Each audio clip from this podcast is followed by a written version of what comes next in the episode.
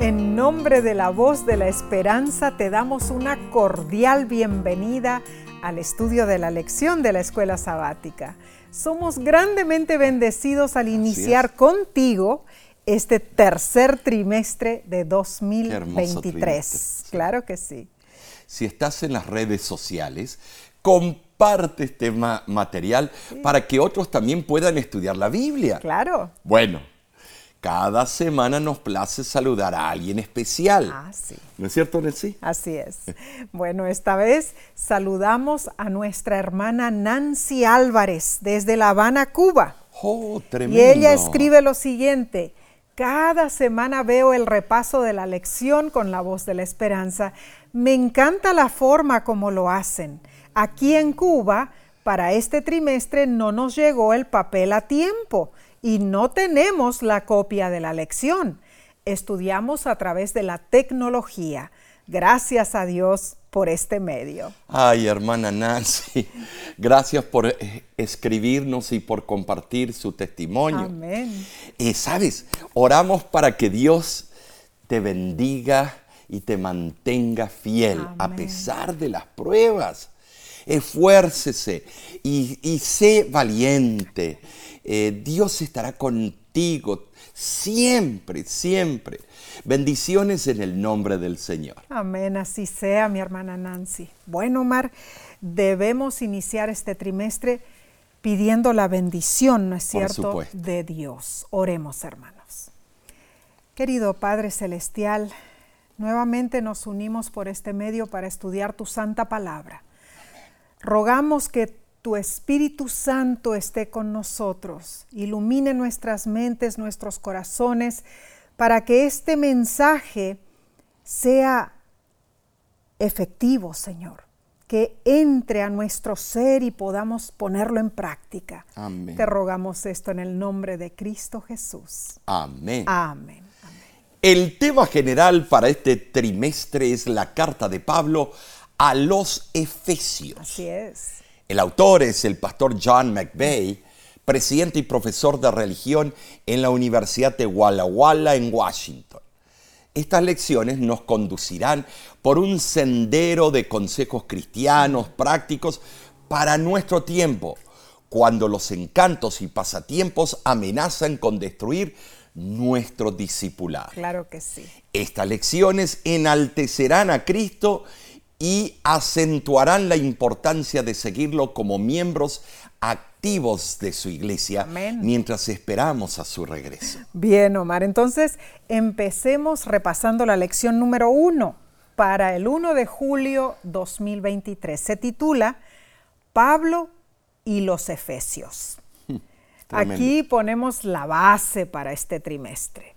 El texto de esta semana lo encontramos en Efesios capítulo 1, versículos 9 y 10 y dice, dándonos a conocer el misterio de su voluntad, según su beneplácito, el cual se había propuesto en sí mismo de reunir todas las cosas en Cristo, en la dispensación del cumplimiento de los tiempos, así las que están en los cielos como las que están en la tierra. Ahora, sí, esta primera lección esboza los precedentes del estudio de la epístola de los Efesios. Claro. se enfoca en varios temas importantes. Veremos el propósito de Pablo al escribir a los Efesios, ayudarles a recordar su identidad y su papel en el reino de Dios. ¿Sabes? Conoceremos a los Efesios. Ah, sí. Visitaremos Éfeso virtualmente, caminaremos por sus calles, escucharemos a la gente hablar. Ay, qué lindo. Visitaremos el impresionante templo de Artemisa. Veremos cientos de barcos anclados en el puerto y la gente apresurándose a sumarse al motín en el anfiteatro. Tremendo, Mar. Nosotros estuvimos allí Sí, claro. y tenemos, eh, hemos filmado los lugares más relevantes Ah, de la verdad, Éfeso. impresionante Éfeso. Así que estudiaremos también la estructura literaria de la epístola. ¿Para qué? Para, para formar una idea panorámica del flujo de pensamientos del apóstol Pablo. Y además, hermanos, descubriremos que el tema omnipresente de Pablo en esta epístola es triple. Jesucristo, su amor por su iglesia y su obra a través de la iglesia para la salvación humana. Efesios es realmente una carta sorprendente, maravillosa. Sus pocas páginas recogen con claridad y precisión una extraordinaria variedad de temas teológicos. En verdad, la epístola a los Efesios resume lo que significa ser cristiano, mejor que cualquier otro libro de la Biblia. De acuerdo al pastor McVeigh, un propósito primordial es promover, motivar la escritura de Pablo. Debido a su encarcelamiento y a la continua persecución que los efesios enfrentaban, Pablo les recuerda lo que sucedió cuando se convirtieron y aceptaron a Cristo como su Salvador personal. Pablo les exhorta a mantenerse convertidos en Cristo asegurándoles que tienen un papel estratégico en el cumplimiento del plan de Dios. Pablo anima a los creyentes de Éfeso a identificarse como seguidores de Cristo. Notemos que Efesios 1.9 comienza diciendo, dándonos un misterio. De acuerdo al comentario bíblico de Albert Barnes, la palabra misterio o musterión significa literalmente algo en lo que el lector debe ser iniciado antes de que conozca completamente el mensaje. Había llegado el momento de revelar el misterio de la voluntad de Dios. El mundo se había estado preparando por mucho tiempo para esa hora. Y el apóstol Pablo fue sumamente honrado al ser uno de los portadores del secreto que había estado oculto desde los siglos y edades, Colosenses 1:26. O sea, la superabundancia de la gracia de Dios había sido un misterio hasta su proclamación en la vida y muerte de Cristo. Y su extensión y aplicación a los gentiles solo comenzaba a ser conocida. Ahora, Omar, esa extensión y aplicación es el motivo principal de la epístola a los Efesios. Así es. Eh, Pablo conocía bien el Antiguo Testamento, lo consideraba una revelación divina. Posiblemente tomó conceptos antiguos sobre los misterios divinos y los acomodó de acuerdo a la idea sublime acerca de Dios. Mm. Hay cosas que solo pueden ser hechas en determinado momento porque Dios trata con seres morales libres, a los cuales no fuerza para que cumplan los propósitos divinos, no. Amén, amén. A través de los siglos, eh, Dios ha revelado continuamente sus planes en etapas sucesivas, ¿no es cierto? Esa marcha conduce a la consumación final cuando se alcanzará la unidad universal. El apóstol eh, Pablo procede a ampliar este tema a medida que escribe su epístola. Ah, aprenderemos oh, muchísimo, ¿no es cierto? Bien, analicemos entonces la parte del domingo 25 de junio titulada Pablo Evangelista en Éfeso. La lección destaca tres temas principales. A ver, Primero, conocer al autor de la epístola a los Efesios. Número dos, conocer a los Efesios, los receptores de la epístola. Claro. Y número tres, conocer el tema principal del mensaje de Pablo. Claro, claro que sí. Ahora, cuando pensamos, eh, nos trasladamos a, fines del año pasado, Omar, hace pocos meses, ¿no es cierto? con un hermoso y animadísimo grupo de peregrinos de la voz de la esperanza, visitamos las siete iglesias allí del Apocalipsis. Una de ellas es la antigua ciudad de Éfeso. Aunque no era una iglesia, bueno, sí, claro, sí, es verdad. Es cierto. Éfeso es una de las joyas de la humanidad. Situada en Turquía occidental, a orillas del mar Egeo, ¿no es cierto? Linda vista de allí. Éfeso se eleva sobre una colina desde la desembocadura del Caister entre los ríos Hermos y Meandro. Sí, lo que quería eh, añadir al principio era que Éfeso es la primera iglesia de las siete iglesias del Apocalipsis. Claro, claro. Y era una de las más relevantes y que queda más intacta. Mm, tremendo. Éfeso fue ciudad de varias civilizaciones. Fundada en el siglo XI a.C., se considera la civilización más antigua del mar Egeo. Así es. Éfeso fue en su tiempo una colonia helenística. En el siglo VI antes de Cristo cayó bajo los reyes de Lidia y luego fue conquistada por los romanos, haciéndola florecer en una bulliciosa ciudad. Mm, eh, con solo visitar allí uno ve que era para aquel tiempo una ciudad grande. Claro, vigorizante la ciudad. Dos hermosos pilares detalladamente esculpidos componen la gran puerta de Hércules dentro de las ruinas de Éfeso. Y le acompañan eh, eh, en majestuosidad también el templo de Artemisa. Mm, también está el templo de, Adriano. claro.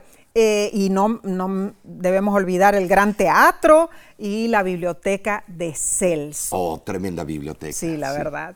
Hermanos, las ruinas de Éfeso representan un auténtico hito histórico. Es un legado impresionante que ha llegado a nuestros días en muy buen estado de conservación.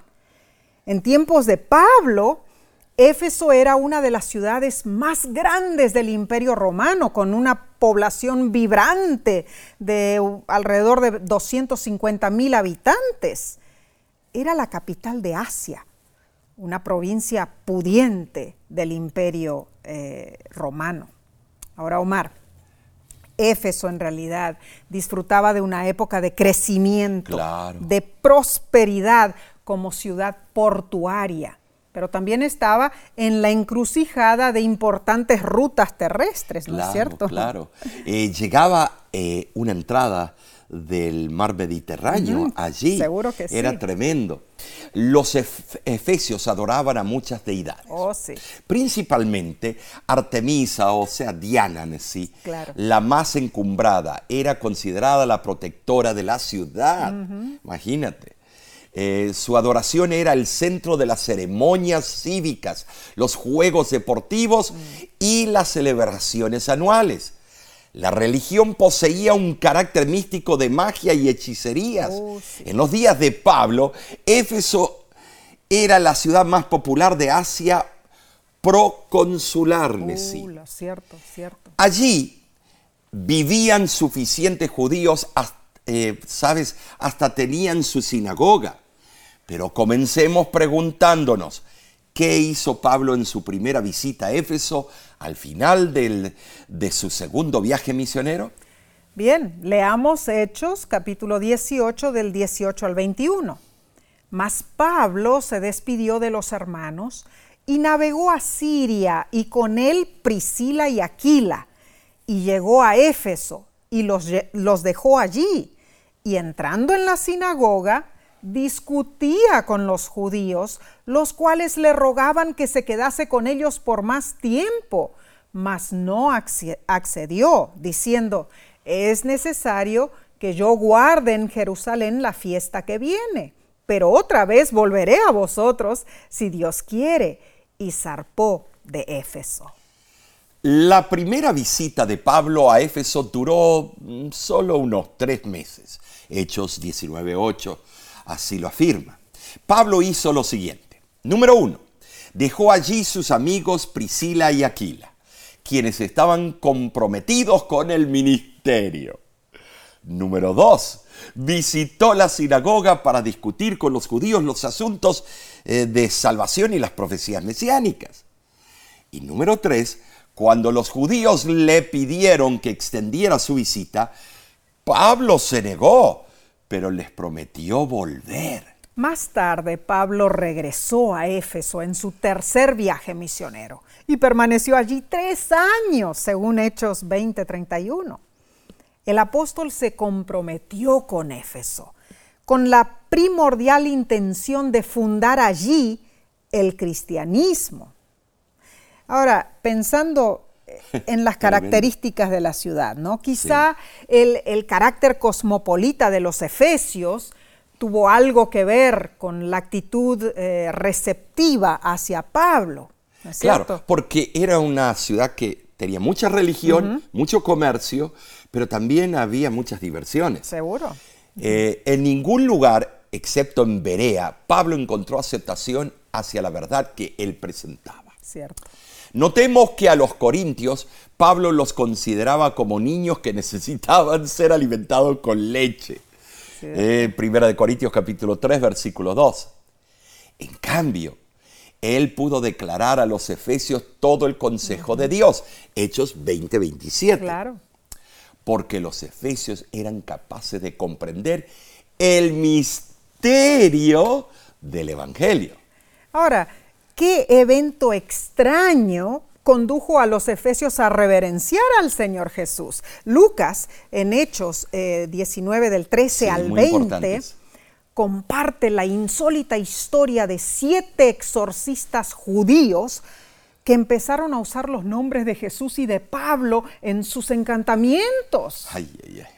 Eso resultó ser una aventura equivocada para esos exorcistas. Cuando la noticia recorrió las calles de Éfeso, dejó estupefacta a la población. Hechos 19, 17 dice que judíos como griegos tuvieron temor y era magnificado el nombre del Señor Jesús. El evento tuvo un profundo impacto en los que se habían convertido. Esos nuevos cristianos quemaron públicamente sus costosos manuales de artes mágicas. Al sumar el total del valor de esos libros y las variadas parafernalias que fueron traídas para quemar, la suma fue de 150 mil monedas de plata. Perdón, 50 mil días de salario. En el entorno actual, si consideramos en Estados Unidos de América unos 80 dólares por día de salario para un trabajador calificado, esto equivale a 4 millones de dólares. Era una suma tremenda. Significaba que esos cristianos estaban renunciando a su subsistencia, cambiando completamente sus vidas reconocían que no podían seguir con esas prácticas ocultistas y al mismo tiempo vivir como cristianos. Oh, los creyentes de Éfeso aprendieron que la adoración a Dios no debe diluirse con la adoración a Satanás. Omar, qué valientes qué fueron. Valientes fueron. ¿No es cierto? Entregar todo así de esa manera. hermano, hermana, dinos, ¿Estás tú dispuesto a hacer un compromiso total con Dios? Oramos para que así sea y para que así sea también con nosotros, ¿no es cierto? Bien, continuaremos estudiando este tópico fascinante en unos segundos. Volvemos enseguida.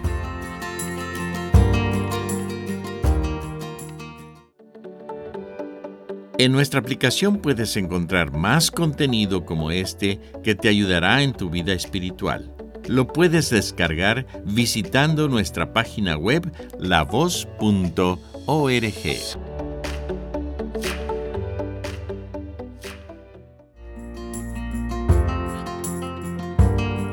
estamos viendo el impacto que Cristo tiene sobre los paganos y el cambio que Él obra en los creyentes. Bien, pasemos entonces a la lección del lunes 26 de junio titulada Un motín en el anfiteatro. Un motín, una revuelta. Uh, bueno, uh, uh. el testimonio de Pablo en, en la gran y sofisticada ciudad de Éfeso fue tan efectivo que impactó el ámbito económico oh, de la ciudad, o sea, la industria, especialmente el turismo enfocado en el templo de Artemisa, eh, Diana. Claro. Eh, era algo colosal. Oh, Esa magnífica estructura se hizo legendaria por sus grandiosas dimensiones, ingeniosamente diseñada y construida.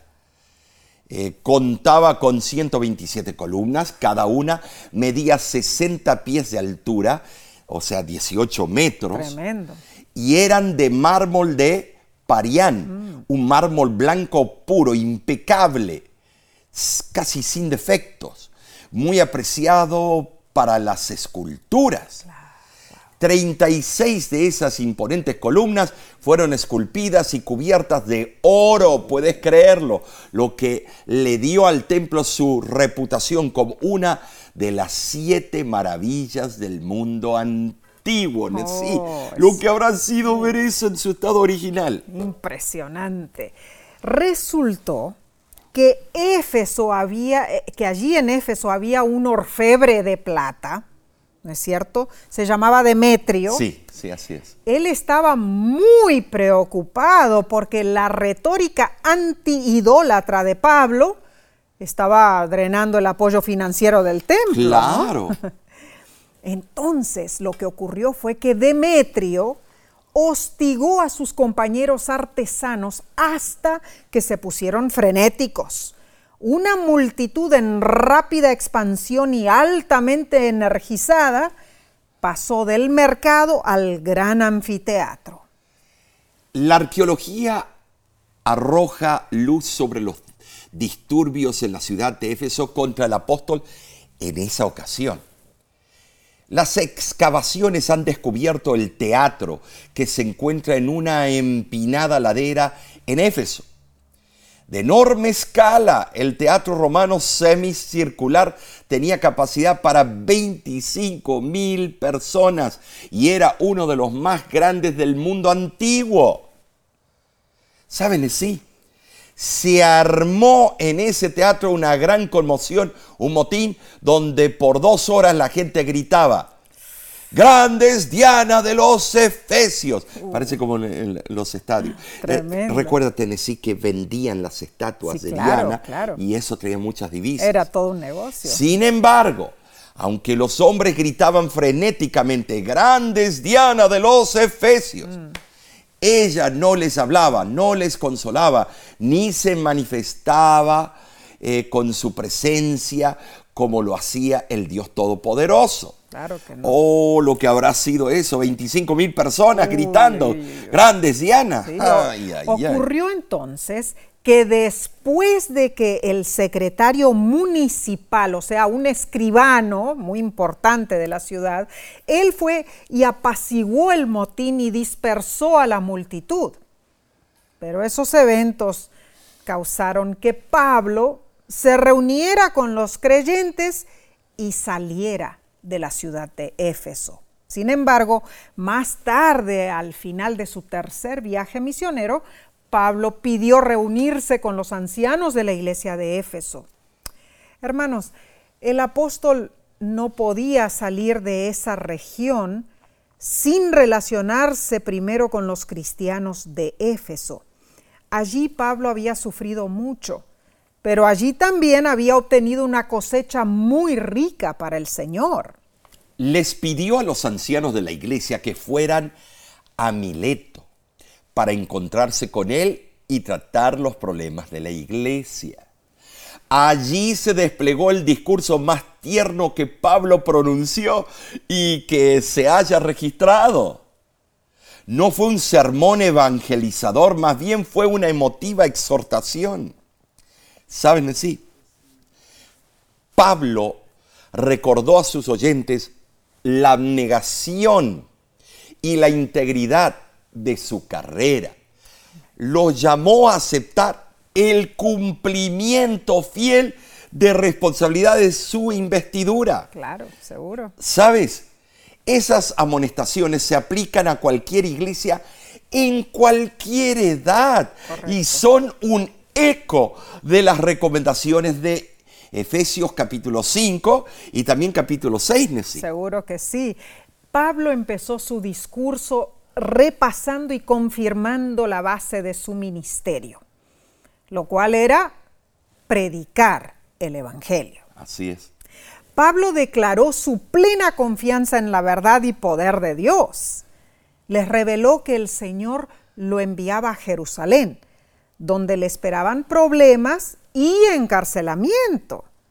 Se despidió de los efesios y les recordó que él les había predicado el Evangelio completo, confirmado por su testimonio. Les advirtió que tendieran cuidadosamente su responsabilidad primordial como ancianos de proteger la iglesia contra maestros y enseñanzas falsas.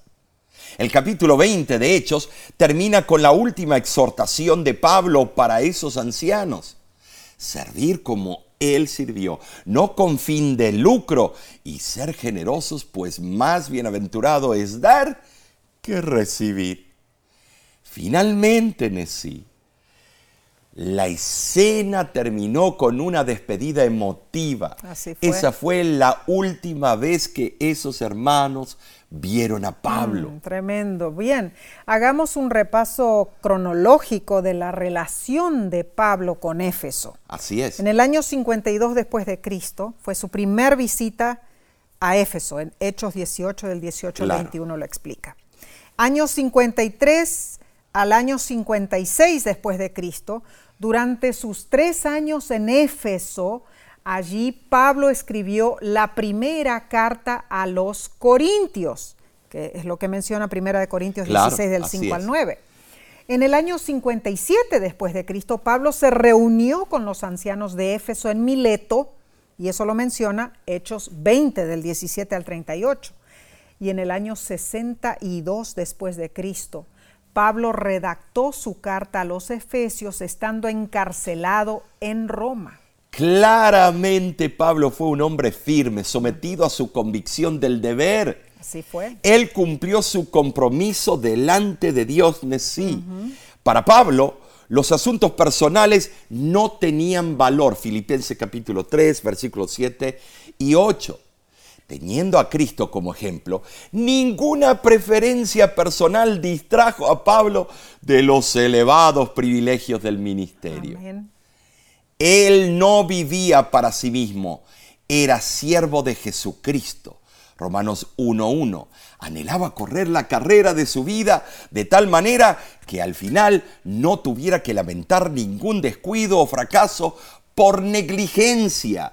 Deseaba terminar su carrera con la satisfacción de una limpia conciencia. Y eso fue lo que los habitantes de Éfeso presenciaron en la vida de Pablo y les sirvió para guiar a la iglesia a un mejor futuro. Ahora, Omar, tenemos que hacer una pregunta a nuestros hermanos. Así es. Hermanos, hermanas, te preguntamos, y no para que critiques a nadie, pero para que analices con la ayuda de Dios. ¿Cómo exhortaría Pablo a tu iglesia? Ay, ay. ¿Y cómo respondería tu iglesia a sus exhortaciones? Uh, lo echaríamos de la iglesia. Mm, Bueno, bueno, estamos Sí, preguntando a nuestros nos está- hermanos. Nos está tocando en las llagas. y hermanos, hermanas, que Dios nos ayude a prestar oídos a la sabiduría de su santa palabra. Bien, pasemos entonces a la lección del martes 27 de junio titulada Escuchar la carta a los Efesios. La lección nos da un bosquejo de la epístola a los Efesios. Así es. Capítulo 1, Pablo saluda y da la bendición deseando que los creyentes reciban la sabiduría de Cristo. Amén. Capítulo 2, Pablo explica una retórica. Aquel que estaba muerto espiritualmente ahora es exaltado con Cristo y así Pablo establece la iglesia cristiana formada de judíos y gentiles. Mm. En Efesios capítulo 3, Pablo predica de Cristo a los gentiles Claro. y desea que los creyentes experimenten el amor de Cristo. Y en el capítulo 4, Pablo exhorta a los creyentes de la iglesia a mantenerse unidos y a vivir una vida que muestre esa unidad eh, exclusiva. En el capítulo 5, Pablo aconseja andar en amor, Así luz y sabiduría y a practicar en el hogar cristiano una vida moldeada por Cristo. Y Efesios 6, qué hermoso capítulo, Pablo reitera la unidad, diciendo que la iglesia es ejército de Dios y concluye dando un saludo final. Ahora, estos puntos servirán como una brújula para estudiar el maravilloso libro de Efesios Nesí. Claro que Va a sí. ser maravilloso este Bien. libro. Fíjate que en el capítulo 6 Ahí Pablo suponía que sus lectores deseaban saber de las condiciones de su encarcelamiento, ¿no es cierto?, allí en Roma. Así fue. Así que Pablo les envió a su compañero en el ministerio, su nombre era Tíquico, para contarles las tribulaciones que él estaba padeciendo.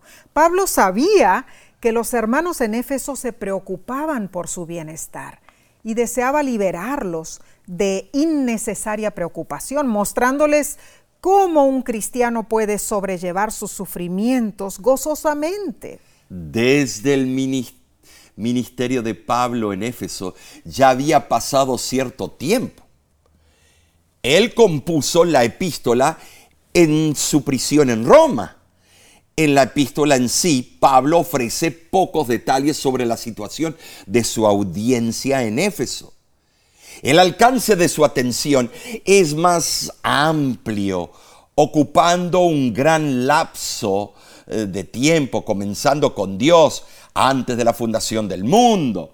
Pablo reflexiona sobre los grandes temas de la salvación.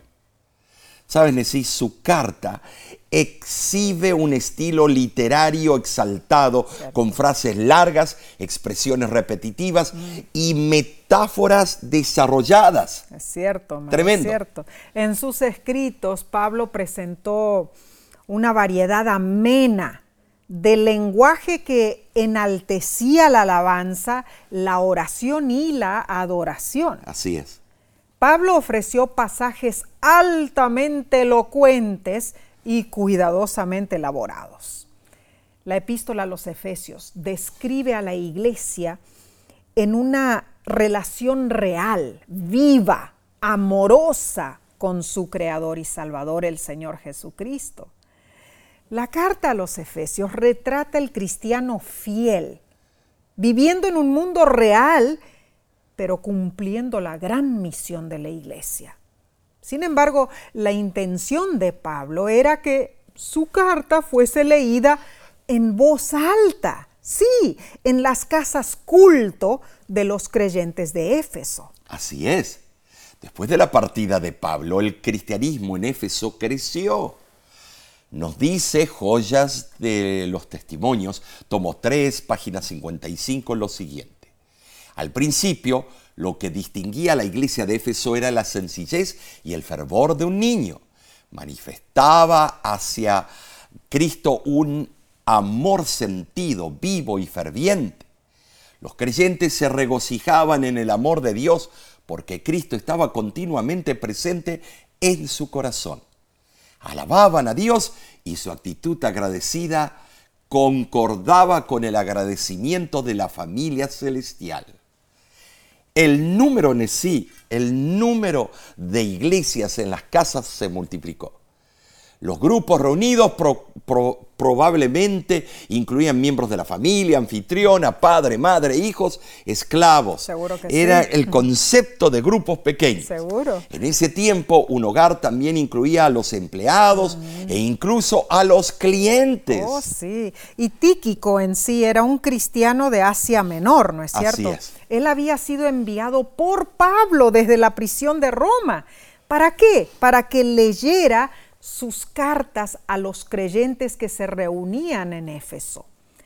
Ah, para esos creyentes hubiera sido un evento importantísimo Claro. tener a Tíquico, el representante personal de Pablo, de pie entre ellos, leyendo su carta en voz alta. Era la red social de aquel Ah, tiempo. Sí, claro. ¿Te acuerdas, Omar, cuando teníamos que hacer esos largos Oh, viajes sí. en auto con nuestros niños? Eh, bueno, ellos estaban pequeñitos, ¿no? Presentando evangelismo, recuerdo que cubrimos toda la extensión de Estados Unidos de norte a sur, este a oeste, Ah, fue. varias veces. También varias veces fuimos en auto hacia el sur, cruzando todo México, Guatemala, El Salvador, Nicaragua, Honduras eh, y Costa Rica, ¿no Ya, es y cierto? Panamá Oh, sí, durante esos largos días allí llenos de aventura. Tú manejabas, ¿te acuerdas? Y yo leía libros Oh, en voz alta. Leímos libros para los niños, leímos libros para nosotros, los adultos, la Biblia, los libros del Espíritu de Profecía. ¡Wow! ¿Cuántos recuerdos, no es cierto? Creo que todos aprendimos durante esos viajes, Omar. No solamente nuestros hijos, nosotros también.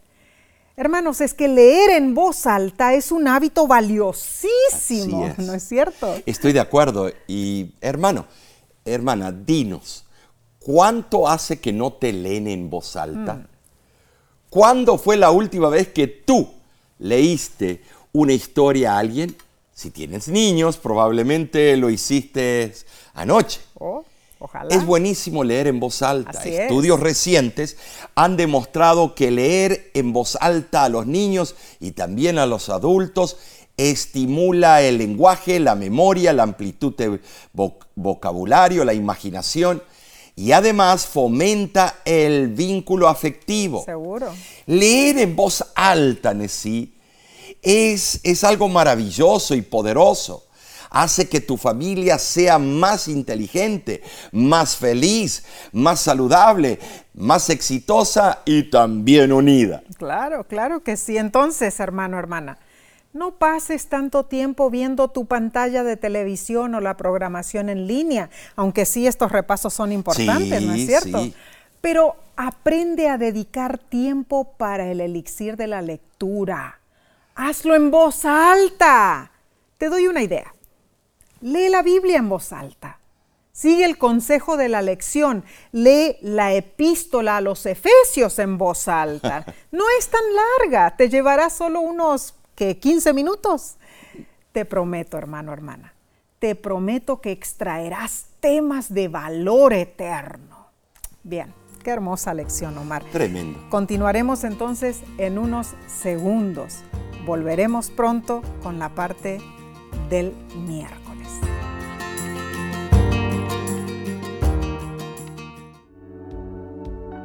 Con seguridad estás disfrutando este estudio de la escuela sabática.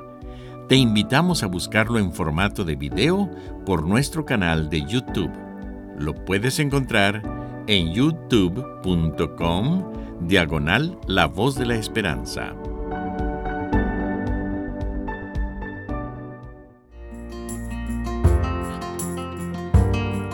¿Sabías que la epístola de Pablo a los Efesios es la teología más sistemática de la iglesia? Así es. Tremendo. Sigamos estudiando, hermanos. Pasemos a la lección del miércoles 28 de junio, titulada Efesios en su tiempo. Pablo albergaba deseos profundos para sus lectores. Así es. Leamos Efesios capítulo 1 versículo 1 y 2 y Efesios 6, versículo 21 al 24. Y dice así, Pablo, apóstol de Jesucristo por la voluntad de Dios a los santos y fieles en Cristo Jesús que están en Éfeso. Gracia y paz a vosotros de Dios nuestro Padre y del Señor Jesucristo. Que también vosotros sepáis mis asuntos. Todo os lo hará saber Tíquico, hermano amado y fiel ministro en el Señor, el cual envié a vosotros para que sepáis lo tocante a nosotros y que consuele vuestros corazones. Paz sea a los hermanos y amor con fe de Dios Padre y del Señor Jesucristo. La gracia sea con todos los que aman a nuestro Señor Jesucristo con amor inalterable. Amén. Interesante que Pablo no recalcó su autoridad personal, sí. sino que él expresó un claro sentido de vocación y obligación. Su llamamiento procedía de Dios. Entonces, hermanos, esa convicción era el secreto de su poderoso ministerio y su consagrada vida cristiana. Era la raíz inquebrantable de su valor y fe en medio del sufrimiento. El libro de Hechos de los Apóstoles, a página 385, dice lo siguiente. Pablo hacía muchas cosas. Desde el tiempo que decidió ser fiel a Cristo, su vida estuvo llena de un servicio incansable. De ciudad en ciudad, de país en país, viajaba refiriendo la historia de la cruz, ganando conversos al Evangelio y estableciendo iglesias. Pero en todas las absorbentes actividades de su vida, Pablo nunca perdió de vista su gran propósito, extenderse hacia el premio de su soberana vocación. Al comienzo de su carta, Pablo se identificó como el autor. Al centro de la carta, Pablo se, eh, se semejó a un prisionero eh, de Cristo Jesús, lo que encuadra una reflexión personal sobre su trabajo, eh, bueno, como apóstol. Y al final de la carta mencionó su encarcelamiento y concluyó con palabras personales. Saben, sí, algunos eruditos eh, niegan que la carta fue escrita por Pablo. Mm.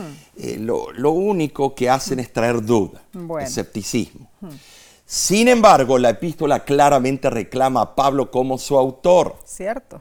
Nosotros aceptamos a Pablo como el escritor de Efesios. Seguro que sí. Así es, así es. Pablo conocía perfectamente los miembros de la iglesia de Éfeso. O sea, los había visitado. Claro. Sabía de sus éxitos y de sus desafíos. Y se nota a través de la narrativa que Pablo se preocupaba por el efecto que su encarcelamiento tuvieran los creyentes de Éfeso. Él amaba mucho Seguro que esa sí. iglesia. Leo de Éfeso, eh, perdón, Efesios. perdón, capítulo 3, versículo 13, donde dice, por lo cual pido que no desmayéis a causa de mis tribulaciones por vosotros. Comprendemos más ampliamente la epístola a los Efesios cuando la estudiamos en el contexto del libro de Hechos. Así es. Eh, Saben, sí, allí encontramos varios aspectos narrativos, especialmente relevantes para el nacimiento de la iglesia de Éfeso. Mm. Por ejemplo, número uno, el libro de Hechos menciona que los judíos de Éfeso inicialmente aceptaron la obra de Pablo. Sí fue. Fue solo más tarde que algunos judíos de Éfeso porfiaron y rechazaron su mensaje. Mm, cierto. Número dos, Hechos capítulo 19 explica que después de la primera salida de Pablo de Éfeso, Priscila y Aquila continuaron la obra del Evangelio allí. Tremendo. Después se les, se les unió a Apolos de Alejandría. Esa obra resultó en una incipiente comunidad de cristianos en Éfeso. Y número tres, Hechos relata que Apolos, Priscila y Aquila parecían ser bien versados en la enseñanza cristiana, estaban bien preparados, afilados. Claro. Pero los efesios recibieron su instrucción por corto tiempo porque Apolos partió para Corinto. Consecuentemente, cuando Pablo regresó a Éfeso, quedó más tiempo allí ah, para proporcionar el sólido fundamento teológico necesario para la iglesia. Seguro que sí, él, estaba buscando poner base, ¿no es cierto? Finalmente, cuando el Espíritu Santo descendió sobre los creyentes de Éfeso, se convirtieron en la iglesia de Jesucristo, guiados por el Espíritu Santo quien inmediatamente los equipó para el ministerio y la misión, otorgándoles el don de lenguas y otros dones espirituales. El libro de Hechos asocia el origen de la iglesia en Éfeso con la educación, la cual se describe como razonamiento y persuasión. Cierto. Al principio Pablo razonó, habló y persuadió a los judíos en las sinagogas. Ahora, Recordemos que las sinagogas no solo eran lugares de culto, sino también espacios educativos públicos.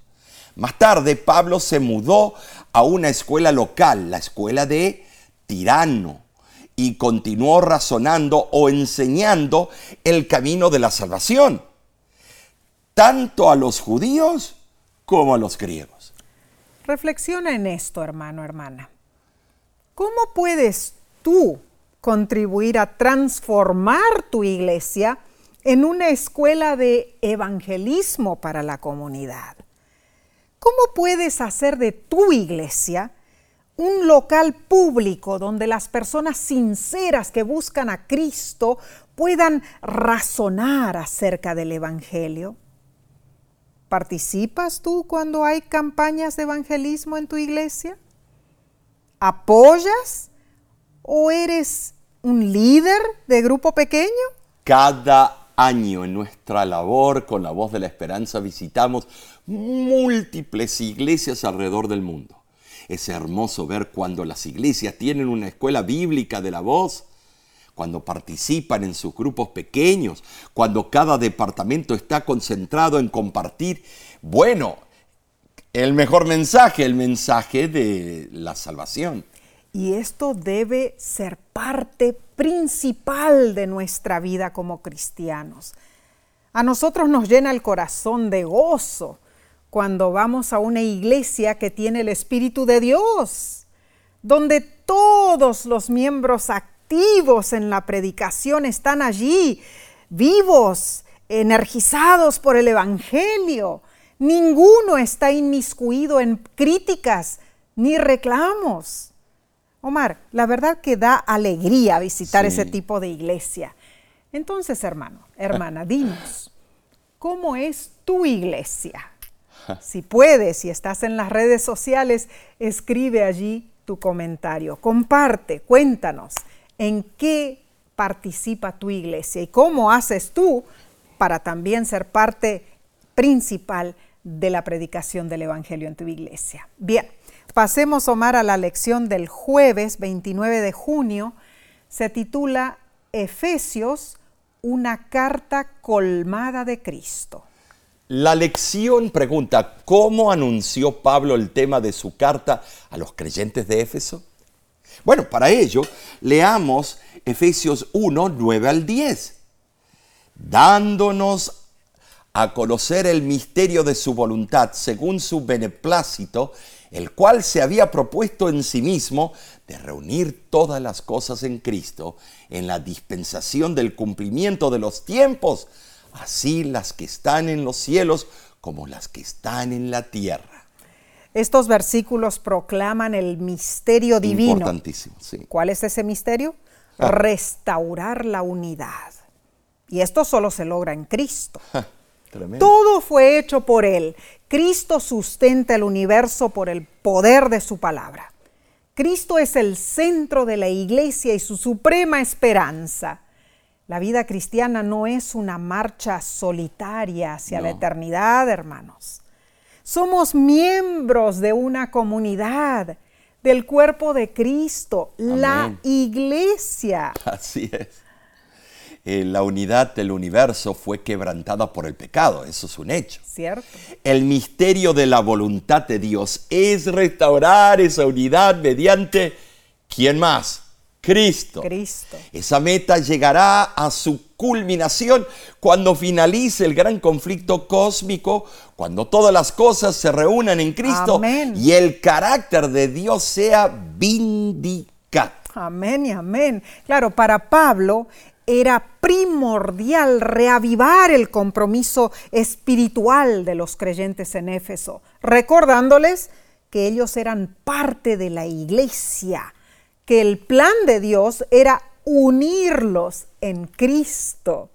Hermanos, cuando Pablo usó la palabra iglesia en el griego eclesia, él puntualizó la iglesia en general, no solo una congregación local, recordemos esto. Así es. Pablo se refiere a eclesía usando metáforas.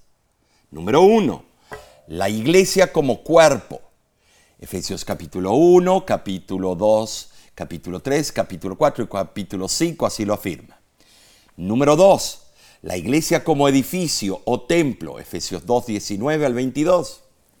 Número 3, la iglesia como novia, Efesios capítulo 5, versículo 22 al 27. Número 4, la iglesia como ejército, Efesios 6, versículo 10 al 20. Estas alegorías revelan el propósito de Dios para su iglesia. Y esta es en verdad una tremenda gráfica, hermanos. Efesios es una carta empapada de Cristo siempre alaba las acciones de Dios en Cristo y celebra el acceso de los creyentes a los recursos espirituales que Cristo ofrece. Omar, Pablo emplea en realidad la frase en Cristo más de 30 veces. Tremendo. Y siempre exalta a Jesús. Sí. Efesios capítulo 1 del 22 al 23 dice lo siguiente, y sometió todas las cosas bajo sus pies y lo dio por cabeza sobre todas las cosas a la iglesia, la cual es su cuerpo, la plenitud de aquel que todo lo llena en todo. Tremendo, parece redundancia, pero no. No, no, es, no. Está enfatizando un punto. Seguro, La cabeza es el centro de las funciones corporales. así lo es. Pablo destaca la idea de unidad, ilustrando la estrecha relación entre la cabeza y el cuerpo. Seguro. Cristo en sí, Cristo, la cabeza, es la sede de autoridad para la iglesia. Amén. Ahora, hermano, la analogía entre la iglesia y el cuerpo humano es ideal. El cuerpo es uno y la iglesia es una. Ambos están compuestos de diferentes eh, o diversos miembros y cada miembro posee características y funciones particulares que se complementan. Entonces, la existencia de una diversidad de dones no impide la asociación y operación armonizada. Amén y amén. En fin, al recorrer la carta a los Efesios, vemos que desde la prisión, Pablo presentó una visión del plan de Dios centrado en Cristo y el papel de la iglesia en ese plan.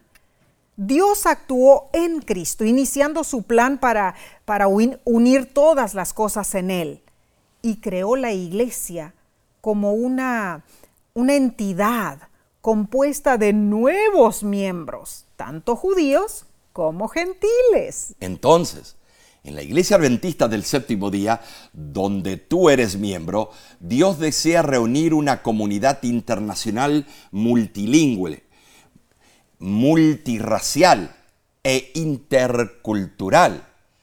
No necesitas ser miembro para asistir a nuestra iglesia. La iglesia debe señalar el camino hacia el cumplimiento del plan divino de unir todas las cosas en Cristo. Ahora en sí, te pregunto a ti y les pregunto a ellos. A ver, ¿Cómo podemos o cómo puedes tú trabajar mano a mano con el plan de Dios? ¿Será necesario hacer cambios positivos en este mundo tan polarizado por racismo, intolerancia, intransigencia eh, y crítica? ¿Será? Uy, Omar, yo creo que tenemos que hacer muchísimos cambios. bueno, los creyentes en Cristo somos llamados a actuar en el plan divino. Claro. Debemos anunciar a los poderes malignos que el propósito final de Dios está en marcha y que nada lo va a parar, hermanos. Amén y amén. Amén. Maravilloso estudio. Gloria a Dios. Hemos iniciado este trimestre con ímpetu. Amén. Sinteticemos los temas que estudiamos. A ver. Número uno, identificamos el autor de la epístola de los Efesios, las características de los Efesios y el tema principal de Pablo. Número dos, vimos cómo los creyentes de Éfeso aprendieron a adorar a Jesús negándose a diluirse con la adoración a Satanás. Número tres, Pablo se sometió a su deber ministerial cumpliendo su compromiso delante de Dios. Así fue, Omar, tremendo.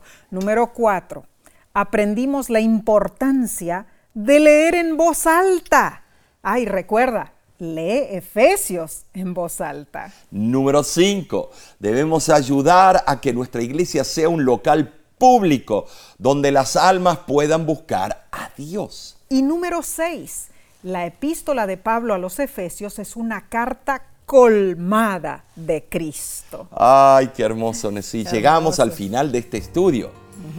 Pero aquí recién comienza el trimestre. Oh, cierto. Eh, tú y los tuyos y nosotros estaremos juntos todo este trimestre. Claro que sí. Así que la próxima semana acompáñanos nuevamente. Amén. Eh, vamos a estudiar juntos para extraer las hermosas enseñanzas de esta epístola a los Efesios. Claro que sí. La, la siguiente lección se titula El gran plan cristocéntrico de Dios. No te la pierdas, hermano, hermana.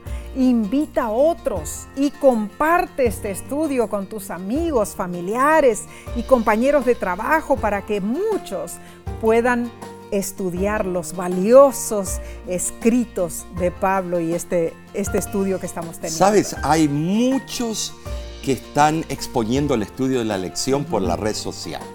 Todos presentan un ángulo, hermosas presentaciones. La voz de la esperanza depende de que tú nos sintonices y que invites a otros para que sigamos creciendo. y de esa manera nos ayudas en varias formas. Sabes, oramos por ti y te rogamos que también ores por nosotros y por la voz de la esperanza. Dios te bendiga y te guarde. Dios haga resplandecer su rostro sobre ti y tenga de ti misericordia. Dios alce sobre ti su rostro y ponga en ti